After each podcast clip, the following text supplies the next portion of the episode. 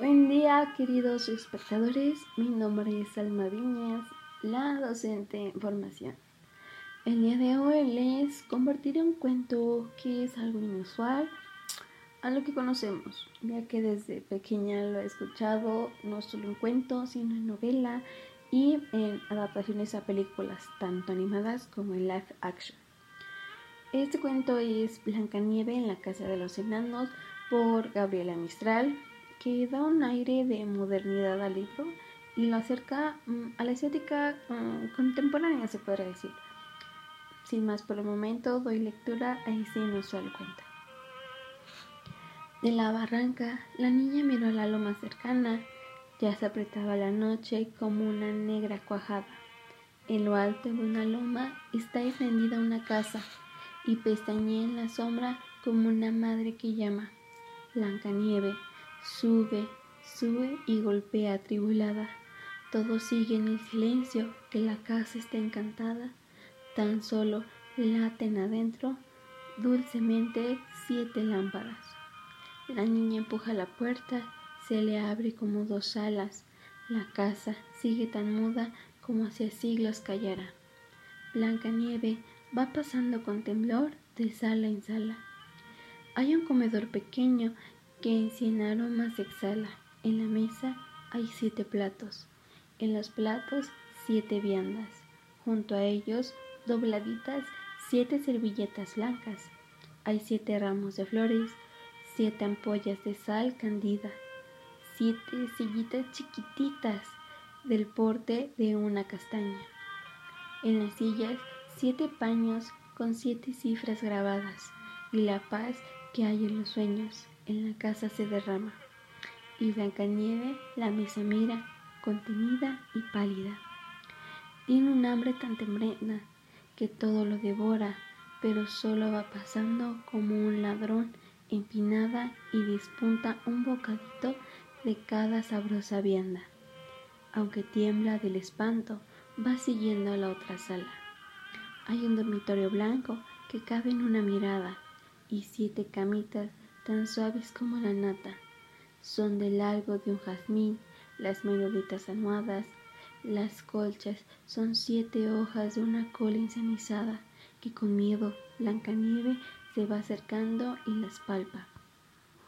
Y sonríe cuando ve que no se desbaratan. Elige una que está oculta y se tiende fatigada como una gota de agua que en otra gota descansa. Duérmase profundamente y su respirar se apaga. Se le oye del corazón como brillo en una caja. Llegaron los enanos, riendo entran a la casa y se sientan en la mesa y se cruzan sus miradas. ¿Quién se ha sentado en mi silla? ¿Y quién probó de mi vianda? ¿Y quién pellizcó mi pan? ¿Y quién mordió mi tostada? ¿Y quién cambió mi tenedor? ¿Y quién dio más luz a mi lámpara? ¿Y quién probó de mi vino? ¿Quién vació mi limonada? Todos gritan y el asombro sus breves ojos agrandan y van hacia el dormitorio llevando sus siete lámparas y van entrando miedosos y va a estallar su algazara. Alguien se acostó en mi lecho, han movido las almohadas y grita uno desde el fondo. Hay una niña en mi casa. Corre con sus siete luces los enanos a mirarla y la hacen una aurola grande junto a la cara. ¡Ay, qué hermosa! dicen todos, y qué grande es como un haya. Y uno le toca las sienes, otro le mide la espalda, y Blancanieve por fin despierta entre la algarada, los va mirando mirando y su sonrisa se desata. Son pequeños como siete almendritas claveteadas y para que ella los vea se amplían como las llamas. En el rezago le caben, los siete a una vez abraza.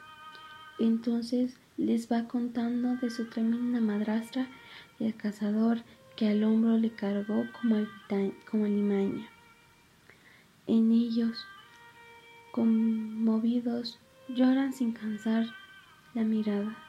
Le dicen nombre de flores, olor de silvia mojada, cuesta de almendros blancos, vertiente de la montaña, y ella pregunta sus nombres. Dice, yo me llamo Plata, yo me llamo Estaño Azul, y yo Barbasás, Barbasás, y le cogen las orejas, le dicen almejas blancas, y miden sus dedos largos, coracolazos los llaman. Y por fin la van durmiendo con una canción enamorada. Duerme hasta que cante el gallo de cresta más encarnada y se cuelguen los murciélagos y moja largo una vaca. Te espantan los siete enanos, los monstruos de la montaña, el lagarto volador, la catarina giganta, el que se aparece al musgo y que sube hasta la almohada, y la culebra más negra que a la medianoche baja. Para que el cuerpo no encojas, juntamos las siete camas y los enanos te velan en cercos de siete espadas. Los duendes de los metales te cuidan mejor que tu alma. Duerme hasta que el gallo cante y moja largo una vaca. Y colorín colorado, este cuento se ha acabado.